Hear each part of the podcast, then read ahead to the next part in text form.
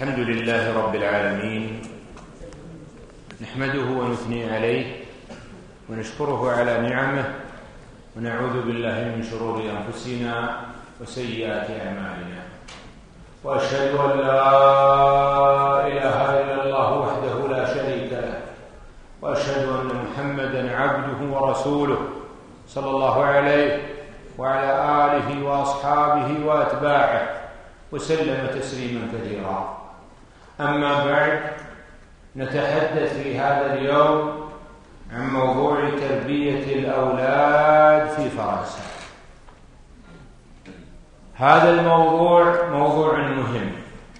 له آثار عظيمة على مستقبل الجالية. ويدلك على أهمية هذا الموضوع أمور. الأمر الأول أن تربية الأبناء قربة وعبادة نتقرب بها إلى الله جل وعلا تعظم بها رجوعنا ويكثر بها ثوابنا ولذلك لا بد من العناية بهذا الموضوع. الأمر الثاني أن الأبناء الصالحين ينفعون آباءهم حتى بعد وفاتهم. فقد قال النبي صلى الله عليه وسلم إذا مات الإنسان انقطع عمله إلا من ثلاث صدقة جارية أو علم ينتفع به أو ولد ولد كسر ولد صالح يدعو له. ثم إن الولد الصالح ينفع أباه في الدنيا. يعينه على أموره ويتخلق معه بالخلق الحسن ويقوم ببعض شؤونه وإن احتاج الأب إلى في كبر سنه إلى من يرعاه فإذا بالابن الصالح يقوم بذلك. الولد الصالح امتداد للإنسان. فإن العمل الصالح الذي يقوم به الإبن الذي استفاده من أبيه يكون للأب أجر مماثل لأجر الإبن. فإن من دل على هدى فله مثل أجر فاعله إلى يوم القيامة كما أخبر النبي صلى الله عليه وسلم. كم من إنسان كان ابنه سبب شقاء له في حياته وآخرته. أو كان سبب سعادة ونعيم في الدنيا والآخرة. وتشاهدون هذا في أحوال الناس. إذا تربى الابن التربية الصحيحة حرص على طاعة الله في بر والديه والقيام بحقوقهما. ولهذا لن يكون الإبن صالحا لك قائما بحقك إلا إذا كان مطيعا لله. انظر لما وصف الله ابن نوح. نفى بنوته عنه وقال إنه عمل غير صالح. فهذا الموضوع له أهمية عظيمة. وأنتم يمكن تعرفون من أهميته ما لا أعرف وتقاسون بسببه ما لا أقاسي. ولذلك بودي أن نتدارس في هذا الموضوع وأن نتعرف كيفية تأصيله لنوجد جيلا بعدنا يسير على حال أحسن من حالنا.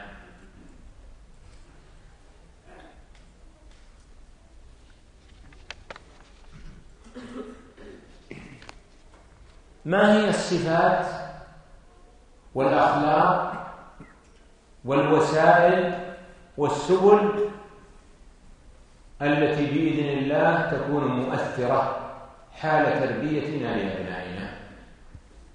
هذا له صفات عديدة. أول هذه الصفات أن نستحضر في تربيتنا لأبنائنا أننا نطيع الله.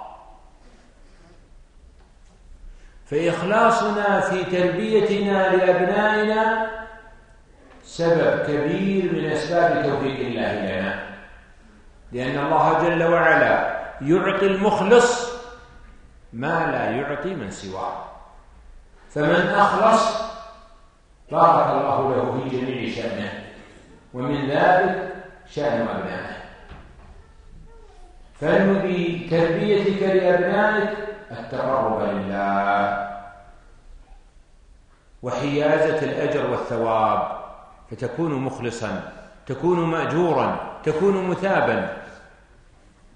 في اكتسابك في جلبك للأطعمة إلى بيتك في حديثك مع ابنك مع زوجتك انوي بالجميع أنك مطيع لله. وأنك تمتثل أمر رب العزة والجلال في ذلك كله. لو أخلصنا صرفت أحوالنا. أعظم ما نصاب به يأتينا من عدم إخلاصنا. إما نرائي وإما نقصد الدنيا فقط وإما أن نقصد أمورا هامشية ونغفل عن طاعة الله ونغفل عن إرادة الآخرة. ومن ثم لا يبارك لنا في أعمالنا ما تأتي البركة لأحد إلا إذا كان من أهل الإخلاص. من لم يكن مخلصا في أعماله فإنه لا يبارك له في عمله.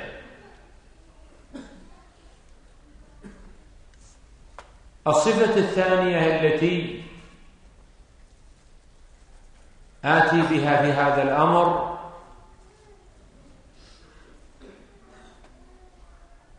الصبر على أذى الأولاد واحتساب الأجر في ذلك.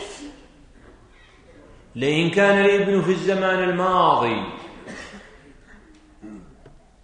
يوكل بالمهام من صغره ابن خمس سنوات يبدأ معه بالأعمال التي تخدم أهله.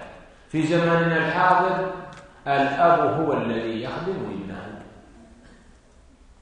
ابن ثلاثين سنة لا زال يطلب من أبيه بخلاف العهد الماضي. ولذلك من الأمور التي ينبغي بنا أن نصبر على أذاهم وأن نصبر على ما قد يحصل منهم من نقص أو تقصير.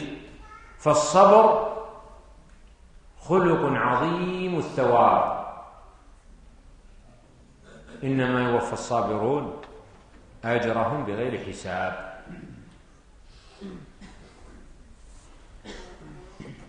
ومن ذلك أن نحلم في التعامل معهم ولا نستعجل في ولا يجعلنا ما يودونه من أفعال غير مرضية نتصرف بتصرفات بدون تفكير في العواقب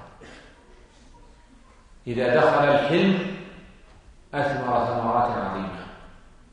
ما كان الرفق في شيء إلا زانه ولا نزع من شيء إلا شاحه. ومما يتعلق بهذا أن نحرص على الستر على معائبهم فالأبناء يطلع آباؤهم منهم على ما لا يطلع عليه غيرهم. فإذا حصل من الإبن شيء فحاول أن تصلحه في الحال وأن تبين له حقيقة الأمر. ثم بعد ساعة فأظهر أنك تناسيت الأمر وأنك لم تعد تذكره. ومن ستر على مسلم ستره الله في الدنيا والآخرة. ومن أعظم ما يستر عليهم الأبناء. ومما يتع... فلا تذكر معائبهم ولا تتندر بها ولا تعيره بها في موطن آخر ولا تعرض أعمالهم على غيرهم. فلان يفعل كذا وفلان يفعل كذا. اعرض الأعمال الطيبة ولا تعرض الأعمال السيئة. ومما يتعلق بهذا العفو عن الأبناء سواء فيما فعلوه من سيء أو فيما قصروا فيه من واجب. فإنك إذا عفوت وأنت صاحب الحق فإن الله عز وجل لن يعاقبهم. فإن العبد إذا فعل المعصية يعاقب بها في الدنيا وفي الآخرة. ومن أنواع العقوبات أن يعاقب بعدم القدرة على الفهم. وأن يعاقب بالاستمرار في الغي والضلالة. فإنه كما قال والذين اهتدوا زادهم هدى وآتاهم تقواهم. هكذا أيضا أهل الغي يجعل الله الشياطين يمدونهم في غيهم فيستمرون على الغي ولا يقصرون. لكن إذا مسح ذنب الإنسان وكفرت سيئاته فإنه حينئذ لن يعاقب أو ستخف عقوبته. فإذا عفوت عنه خفف الله من عقوبته. ومن الوسائل التي يسلكها المؤمنون من أجل استصلاح أولادهم تنويع سبل الخيرات أمامهم. بحيث يجعل بحيث يجعل أمامهم العديد من الأفعال الطيبة لينتقي بينها. الشرع جاء لأهل الإيمان بطرائق متنوعة في الطاعة ولم يجعل طريق الطاعة واحدا ليأخذ كل واحد ما يناسبه. فواحد يأخذ صلاة النافله وواحد ياخذ صيام النفل وآخر ياخذ الصدقة والتطوع في سبل الخير. واخذ وآخر يسلك سبيل معاونة الآخرين إلى غير ذلك من طرق الخير. هكذا أيضا بالنسبة لابنك. افتح أمامه مجالات خيره كثيره ومهما استطعت أن يشارك فيها فليشارك. وبذلك تجعله من أهل الخير والعمل الصالح.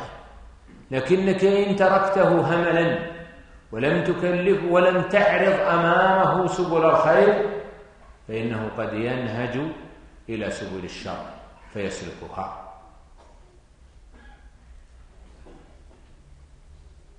ومما يتعلق بهذا الحرص على تحسيس الإبن بأنه قدوة في الخير. فإنك إذا جعلت هذا الإبن مؤثرا وأحس بتأثيره في الخير فإنه سيستمر عليه. بعض الناس يجعل ابنه يتولى العناية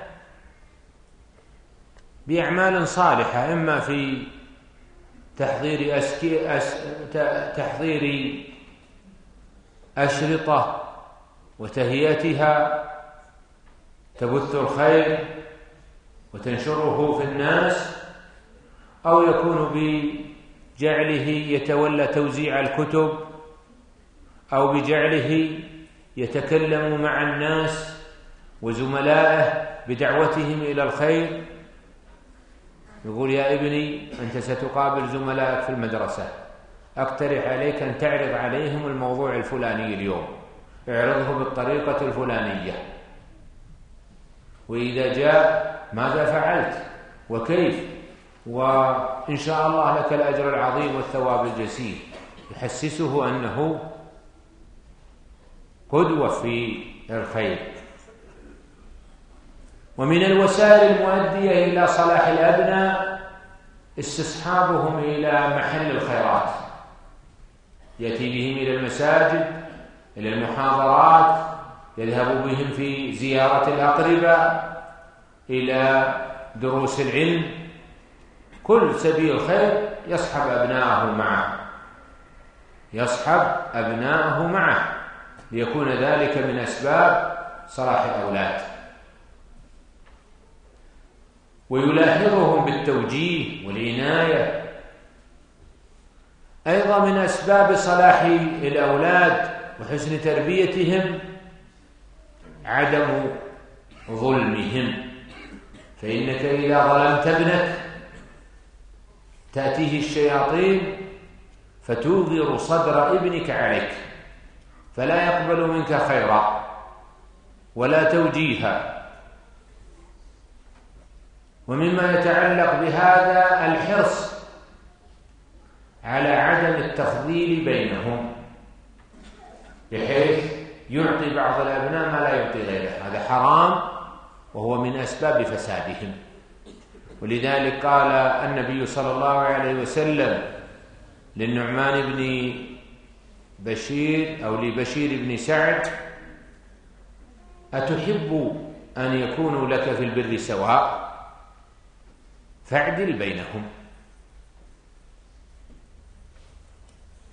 ومما يتعلق بهذا أيضا تذكير الأبناء بالتوبة. يا ابني كلما فعلت سيئة فالله الله بالاستغفار والتوبة. ويذكر له النصوص الشرعية الواردة في التوبة وعظم أجر التائبين. وتوبوا إلى الله جميعا أيها المؤمنون لعلكم تفلحون. من تاب تاب الله عليه. فإن التوبة تمسح آثار الذنوب السابقة. ومن ثم تكون سببا من أسباب وقاية العبد من السوء والشر. من وسائل تربية الأبناء تعويد الأبناء على رؤية الخير والمناظر الحسنة. فالبيت كله خير والطريق كله خير والسيارة محل خير. هذه آيات قرآنية بين يدي الابن يشاهدها. ليس أمامه مناظر سيئة قبيحة. فإنك إذا ذكرته بالخير وبالعمل الصالح رسخ في ذهنه. هذه صورة مسجد وهذه آية قرآنية وهذا كتاب موضوع بين يديه وهذه سجادة وهذا محل لأداء الصلاة النافلة في البيت. وهو يشاهد أهله وذويه يصلون. ويتكلمون بالكلام الطيب ويتخلقون بالأخلاق الفاضلة فيتعود على ذلك كله.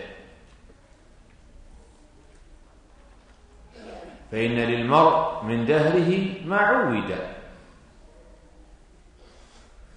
ومما يتعلق بهذا الحرص على الكسب الطيب.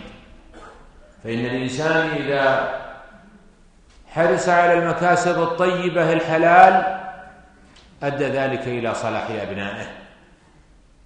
فإن الكسب الخبيث المحرم له أثر في النفوس وفي العقول وفي التربية وفي الأبناء وفي الدعاء. وأيما جسد نبت على سكت فالنار أولى به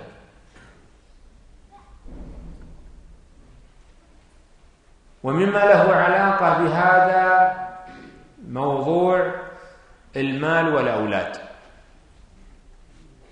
فلا يقتل الإنسان على أولاده في النفقة ولا يعطيهم ما لا يحتاجونه. أما الأول فإن الله قد أمرك بالنفقة ووعدك بالخلف. وكفى بالمرء إثما أن يضيع من يقوت كما في الحديث. ووعد بالخلف فقال وما أنفقتم من شيء فهو يخلفه وهو خير الرازقين. لكن ليس معنى هذا أن يسرف الإنسان ويعطي الابن ما لا يحتاج إليه وما لا مصلحة له فيه فإن هذا مؤثر على الأبناء. يصرفهم عن الخير. ولذلك قال تعالى في وصف المؤمنين والذين إذا أنفقوا لم يسرفوا ولم يقتروا. وكان بين ذلك قواما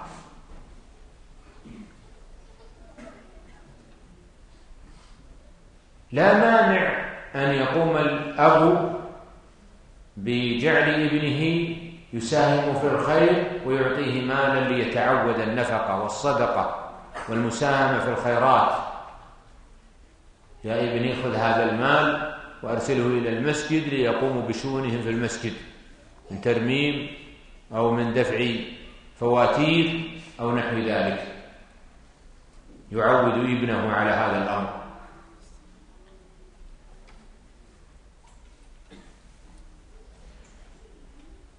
من الأمور التي لا بد من العناية بها تعويد الأبناء على احترام حقوق الآخرين. يعلمه ويدرسه حق أبويه وحق الله عز وجل وحق نبيه وحق الصحابة وحق الجيران وحق القرابة ويعرفه بأن هذه الحقوق واجبة عليه يحرم عليه التفريط فيها. أما تعويد الناس على حرية والتفلت من الحقوق هذا خطأ. الدولة لها حقوق والأسرة لها حقوق والمجتمع لهم حقوق. فيجب على الإبن أن يقوم بهذه الحقوق ويعود على هذا. هذه واجبات. القيام بها متعين ليس لك منة. عندما تقوم بها.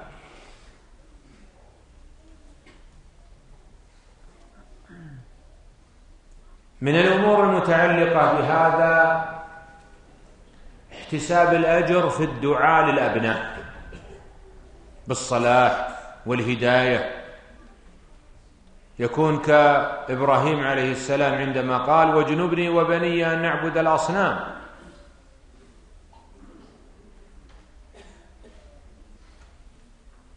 وكقول رب اجعلني مقيم الصلاة ومن ذريتي حتى يدعو لهم في أمورهم الدنيوية. كما دعا إبراهيم عليه السلام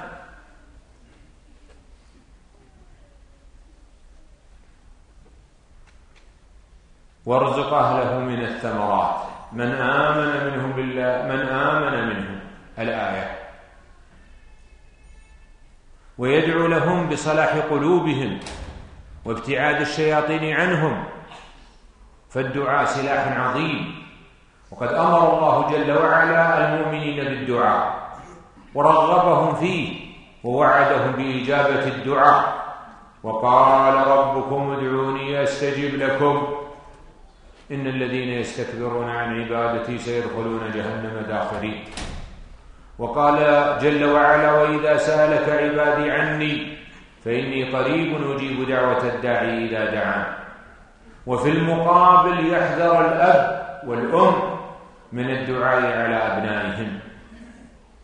فإن النبي صلى الله عليه وسلم يقول لا تدعوا على أبنائكم فتوافقوا ساعة استجابة فيستجاب لكم. حتى ولو أخطأ في حقك أو قصر أو جفاك أو آذاك فلا تدعو عليه ادعو له. أقل ما يكون أن تقول اللهم اكفني شره. أما الدعاء عليه فهذا ليس من شأن العقلاء.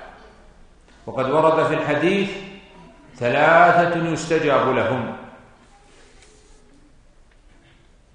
المسافر والوالد والصائم حين فطره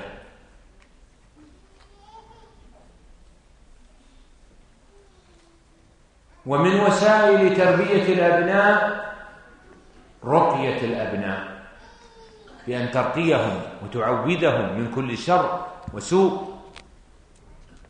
فإن النبي صلى الله عليه وسلم كان يرقي أبناءه.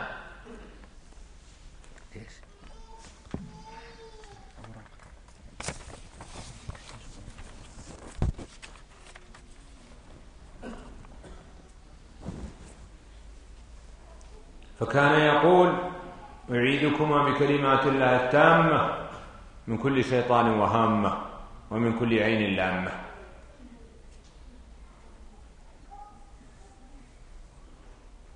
وكذلك يحرص الإنسان على تحصين بيته من الشرور من الشياطين. فإن النبي صلى الله عليه وسلم قد أخبر أن العبد إذا دخل البيت فذكر الله. قال الشيطان لأصحابه لا مبيت لكم. ويذكر الله عند تناول الطعام. لئلا تشركهم الشياطين في طعامهم. ويرقي أبناءه بالرقى الشرعية الواردة وفي مقدمتها سورة المعوذتين وسورة الفاتحة وآية الكرسي.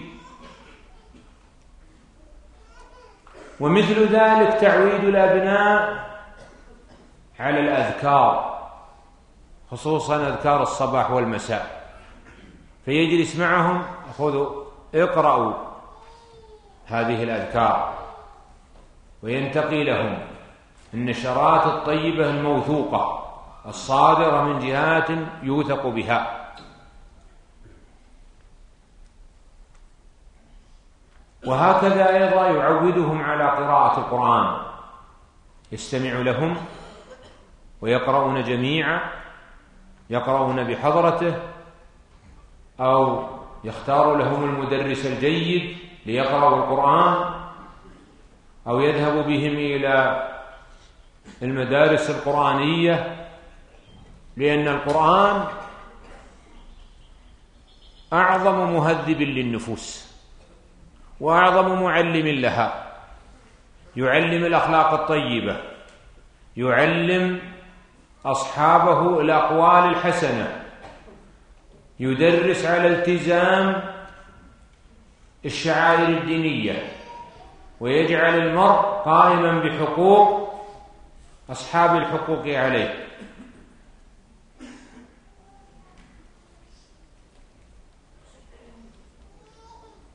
هكذا أيضا يحتسب الإنسان الأجر في تعليم أبنائه الآداب الشرعية.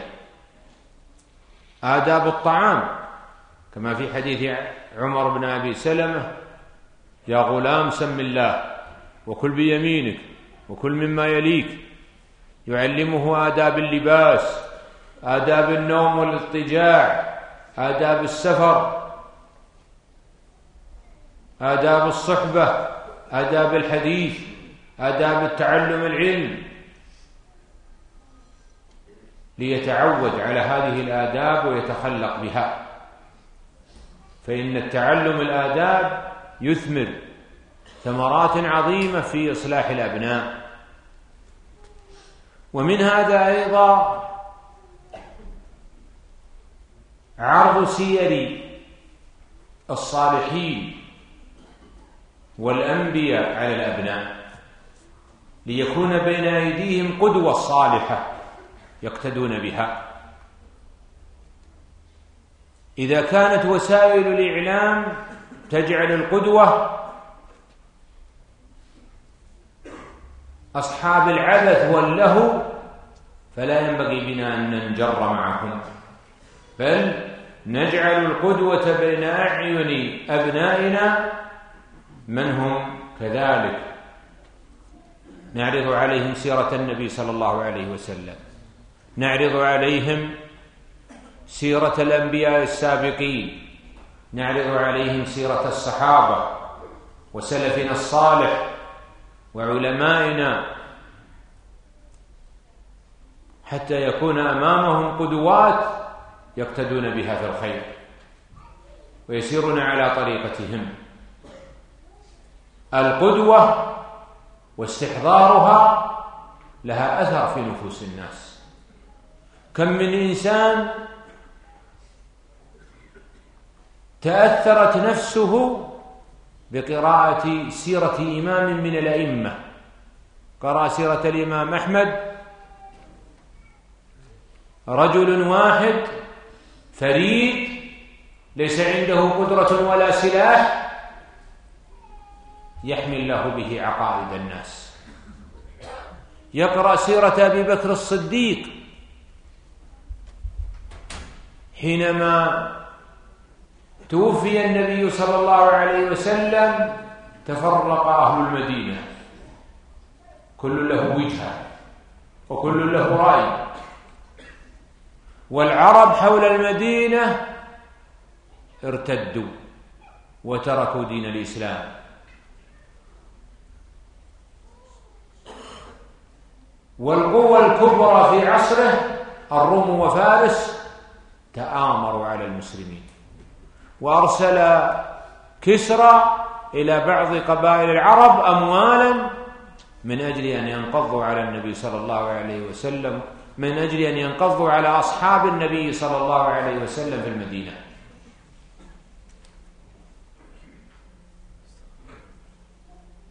الإسلام في تلك اللحظة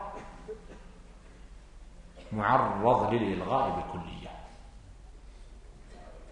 فجعل الله هذا الرجل المبارك الصحابي الجليل أبا بكر الصديق سببا من أسباب بقاء دولة الإسلام وأسباب بقاء هذا الدين. حرب سيرة هذا الرجل على أبنائنا يؤثر في نفسياتهم. كذلك تتمكن من عرض سير علماء ممن لهم أثر في بلدك وأثر في تغيير أحوال الناس بصرفهم من الشرك إلى التوحيد وصرفهم من البدعة إلى السنة وصرفهم من المعصية إلى الطاعة وكيف أثروا في أممهم. إذا تعلقت نفس ابنك بهؤلاء فمن المؤمل أن يكون مثلهم في ذلك. إذا قرأت سيرة شيخ الإسلام ابن تيمية أو سيرة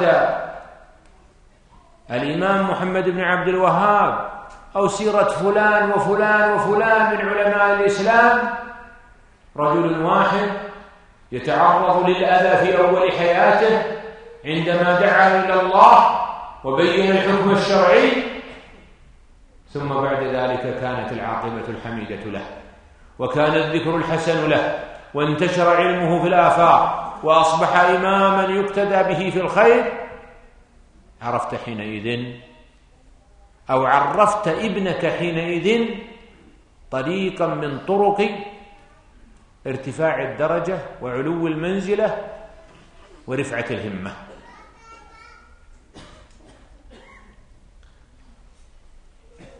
ومن وسائل إصلاح الأبناء تهيئة المكاتب في البيوت. ولو بكتب قليلة وأشرطة محصورة ليكون الكتاب أمام عينيه حتى لو لم يقرأ فيه. يألفه ويألف الحركة معه والقراءة فيه فيكون ذلك من أسباب رغبة نفسه في معرفة هذا الكتاب. ومما له أثر جيد في تربية الأبناء الحرص على استصدار القرارات المهمة لهم في حياتهم من أنفسهم. أن تريده يأتي إلى المسجد حاول أن يكون القرار منه هو. إذا ذهبت للمسجد يا فلان أنت صحيح صغير لن تذهب معي للمسجد. سيبدأ يقول لا أنا كبير وأنا أريد الذهاب إلى المسجد. وبعد ذلك اجعله هو الذي يطلب منك سبيل الخير بحيث يعتاده ويكون هو المختار له. يا ابني لماذا تذهب إلى المسجد؟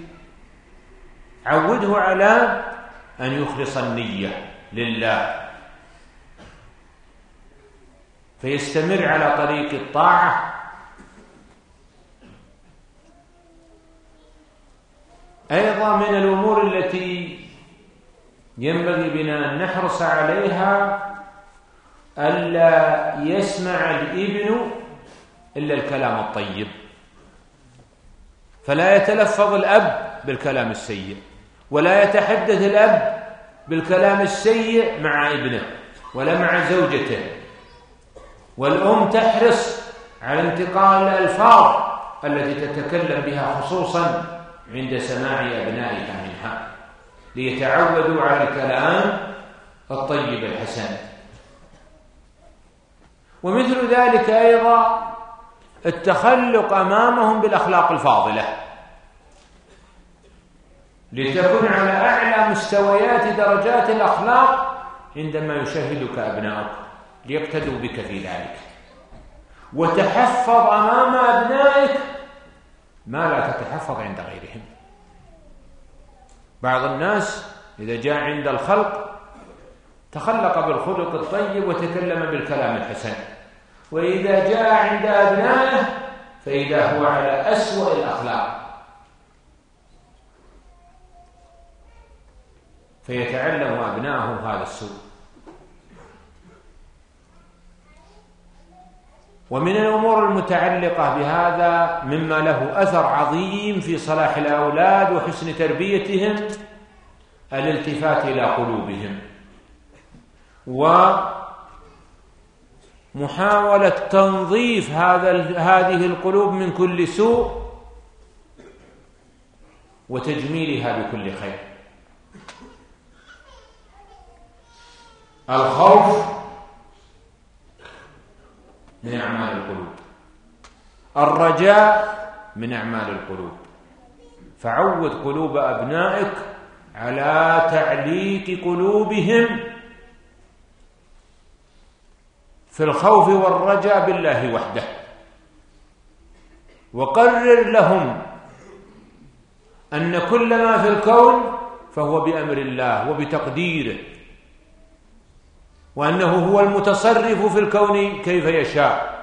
لا راد لما قضى ولا مانع لما أعطى. فإذا تعلقت قلوبهم بالله في هذا الباب أثر ذلك تأثيرا عجيبا في صلاحهم.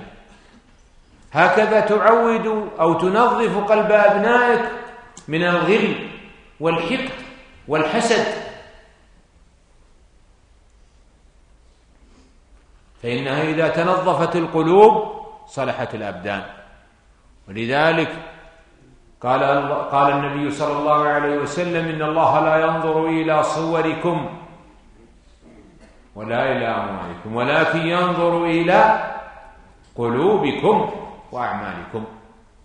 ويقول النبي صلى الله عليه وسلم ألا إن في الجسد مضغة إذا صلحت صلح الجسد كله ألا وهي القلب. والعناية بهذا الباب لها آثار عجيبة في نفوس الناس. ومما يتعلق بهذا حسن اختيار الأصدقاء. وهذا بأمرين. الأول بجعل الابن لا يختار إلا الأصدقاء الطيبين فيكون عنده رقابة ذاتية. والثاني بمتابعة أحوال هؤلاء الأصحاب وتفقدهم. فإن النبي صلى الله عليه وسلم يقول المرء على دين خليله فلينظر أحدكم من يخالل. وقال لا تصاحب إلا مؤمنا. وقال مثل الجليس الصالح كمثل حامل المسك. إما أن يحذيك يعطيك هدية من المسك. وإما أن تبتاع منه يعني تشتري. وإما أن تجد منه ريحا طيبة. ومثل الجليس السوء كمثل نافخ الكير. إما أن يحرق ثيابك وإما أن تجد منه ريحا سيئة. ومما يتعلق بهذا حسن اختيار المدارس التي يدرس فيها الأبناء. فإن المدارس لها تأثير عظيم في أبنائنا. وأضرب نماذج مما يحصل به التأثير على الأبناء من خلال هذه المدارس. أولها الزملاء الذين يدرس معهم الطالب يتأثر بهم ويتخلق بأخلاقهم ويسير على طريقتهم. فالمرء على دين خليله. فإذا كان طلاب المدرسة سيئين اكتسب ابنك من زملائه هذا الخلق. والأمر الثاني فيما يتعلق بالأستاذ. فإن الأستاذ قدوة في عين الطالب يقتدي به يسير على طريقته ويؤثر في نفسه سواء بقوله أو بسلوكه أو حتى بمجرد إشارته.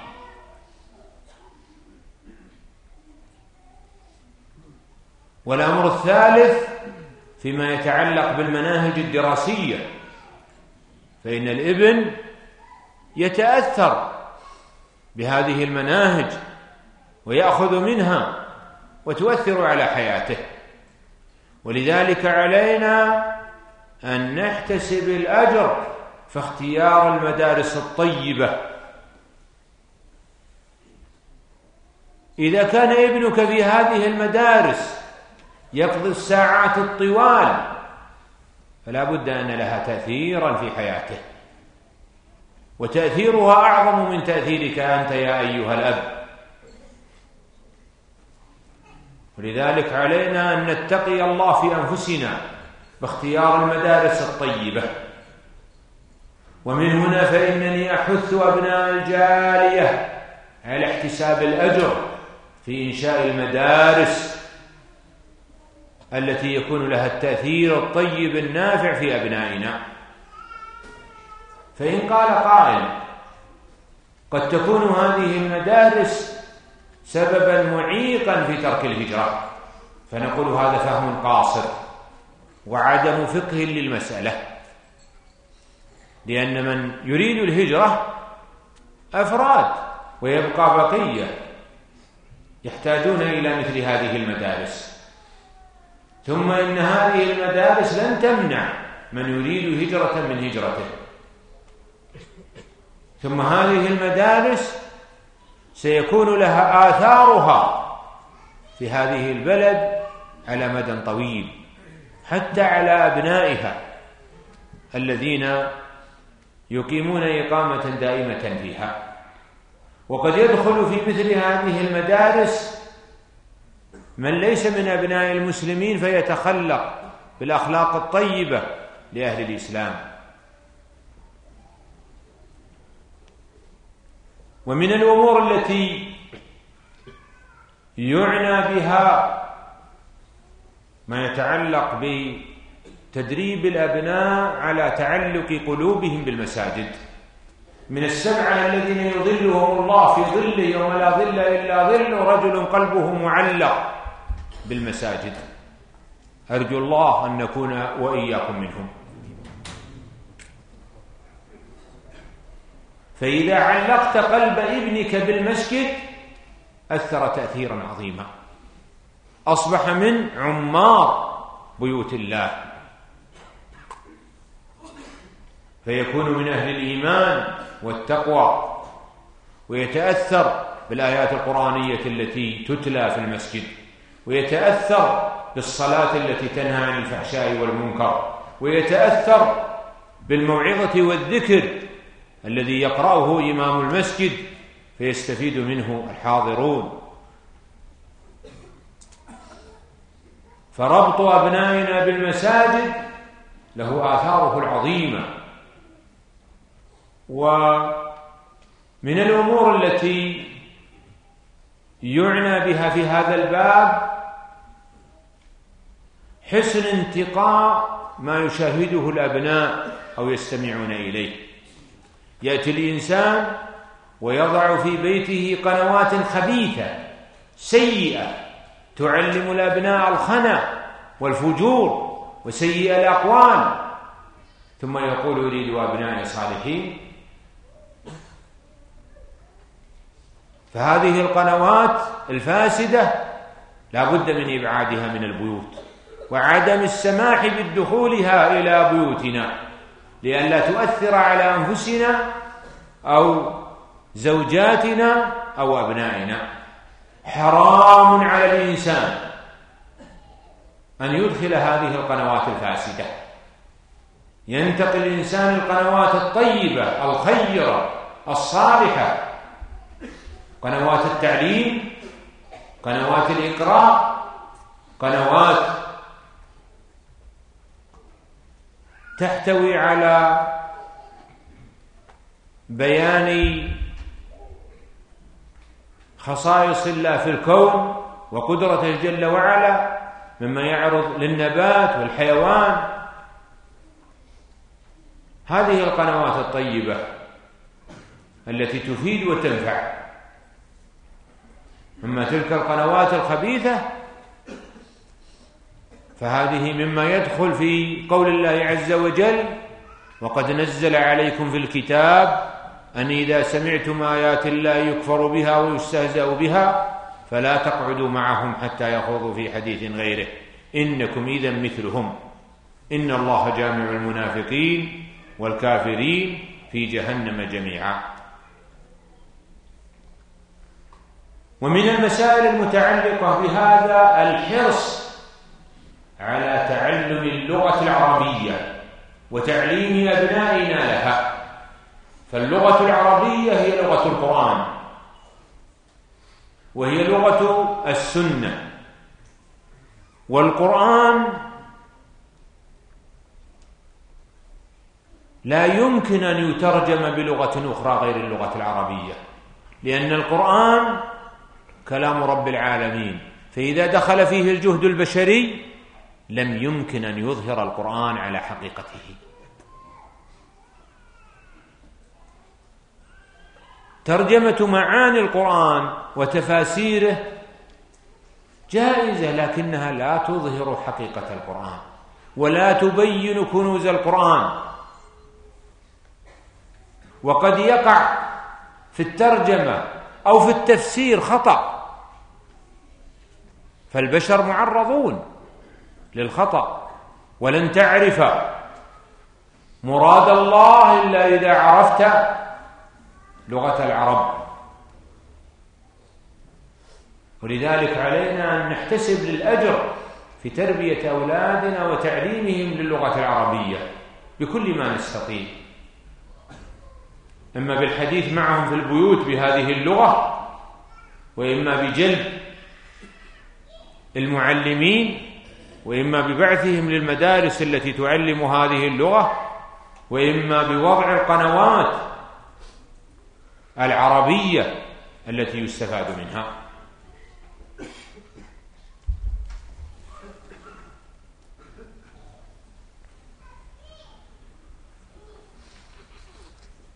ومما يتعلق بهذا مسائل اللباس. سواء للأولاد أو للبنات. فإن الشريعة ترغب في الستر وفي العفاف وتحذر من الملابس التي يكون فيها تفسخ والتي قد تجعل بعض الناس يعتدي على أصحاب الملابس العارية. فنعود أبناءنا على لبس الملابس الكاسية. وكذلك ندربهم على الاعتزاز بلباسنا. ولا نضع في نفوسهم ضعفا يجعلهم يقلدون غيرنا. اللبس الساتر يثمر ثمرات عظيمة. لا على الولد ولا على أسرته ولا على الجيران ولا على المجتمع كله. اللبس الساتر يحمي الأولاد من جنايات أمنية ويحميهم من الاعتداء عليهم باغتصاب أو غيره فاللبس الساتر له أثره في أمن الدول. ونحن نساهم في حفظ الأمن تقربا لله عز وجل.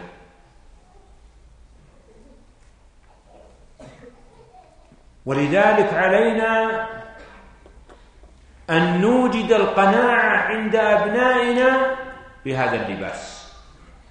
ونجعلهم يتحدثون عند زملائهم عن هذا اللباس بالفخر. لا يكون منطقهم ضعيفا. بحيث يظنون أن لباسهم هذا أقل من لباس غيرهم. بل هذا اللباس الساتر أفضل وأعلى وأحسن ويبين لهم فوائده وآثاره حتى يقتنعوا به. هذا اللباس فيه من الفائدة كذا وكذا وكذا. إذا لبست اللباس الساتر حماك الله من المكروبات حماك الله من لمس الآخرين لبدنك مما قد يؤثر في انتقال عدو ونحوه. إذا لبست اللباس الساتر حماك الله من البرد حماك الله من الشمس حماك الله وبدأ يعدد له.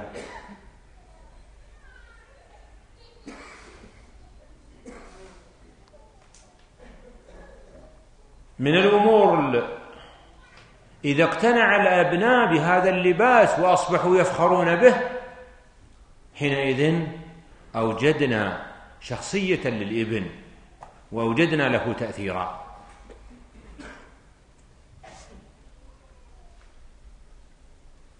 ومن هذا ما يتعلق بالحجاب فتعود البنت على الحجاب ويبين لها أنه في مصلحتها وأنه طاعة لله وأنه لا ينقص من مكانتها شيئا وأن هؤلاء الذين تبرجوا ليسوا بمتطورين بل هم متخلفون.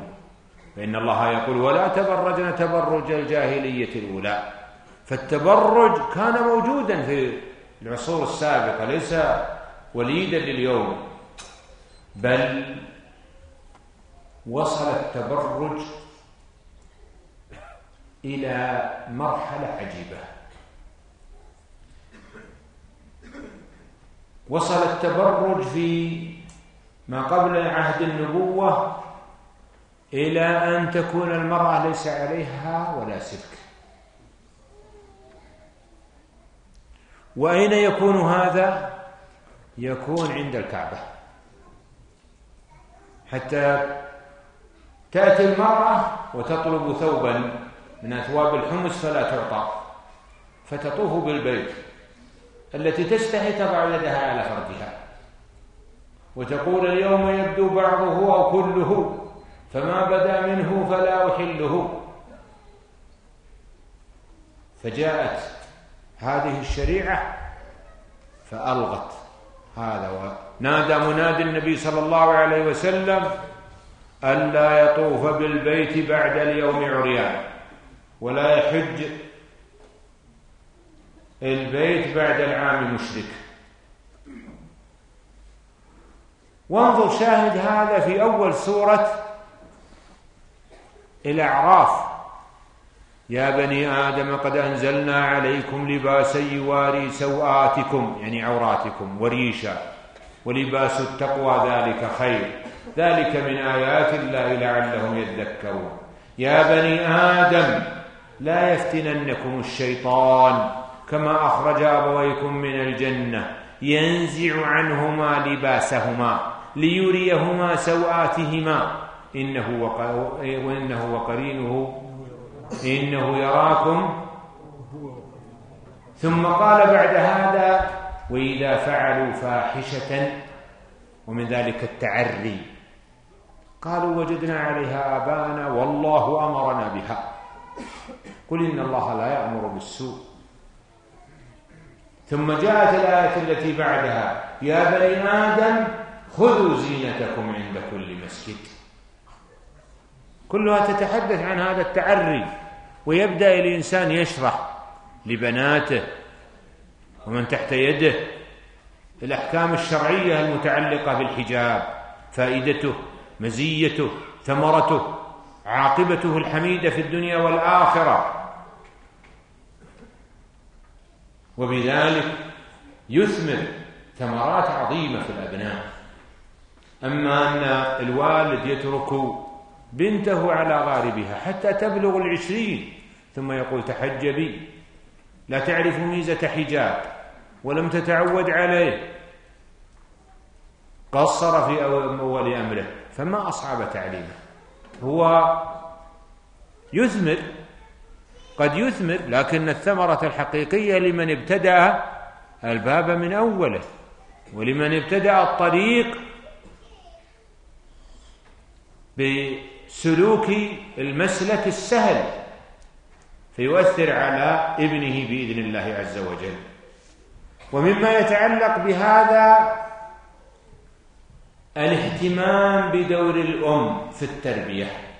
الأم أكثر تأثيرا على أبنائها من الأب. ولذلك على الأمهات أن يتقين الله في أولادهن. فإن لهن أثرا عجيبا في أبنائهم. ومن الأمور المتعلقة بهذا أن يحسن كل من الزوجين اختيار الآخر. فالزوجة لا تقبل إلا بالرجل الصالح والزو والرجل لا يتقدم إلا لخطبة المرأة الصالحة. كما قال النبي صلى الله عليه وسلم فاظفر بذات الدين.